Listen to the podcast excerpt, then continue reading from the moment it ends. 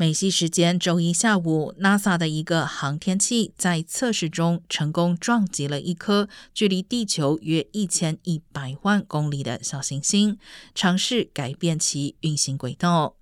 这是 NASA 首次展示该机构的行星防御计划，以保护地球免受小行星碰撞。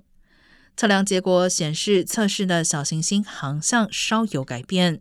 NASA 认为该任务是成功的。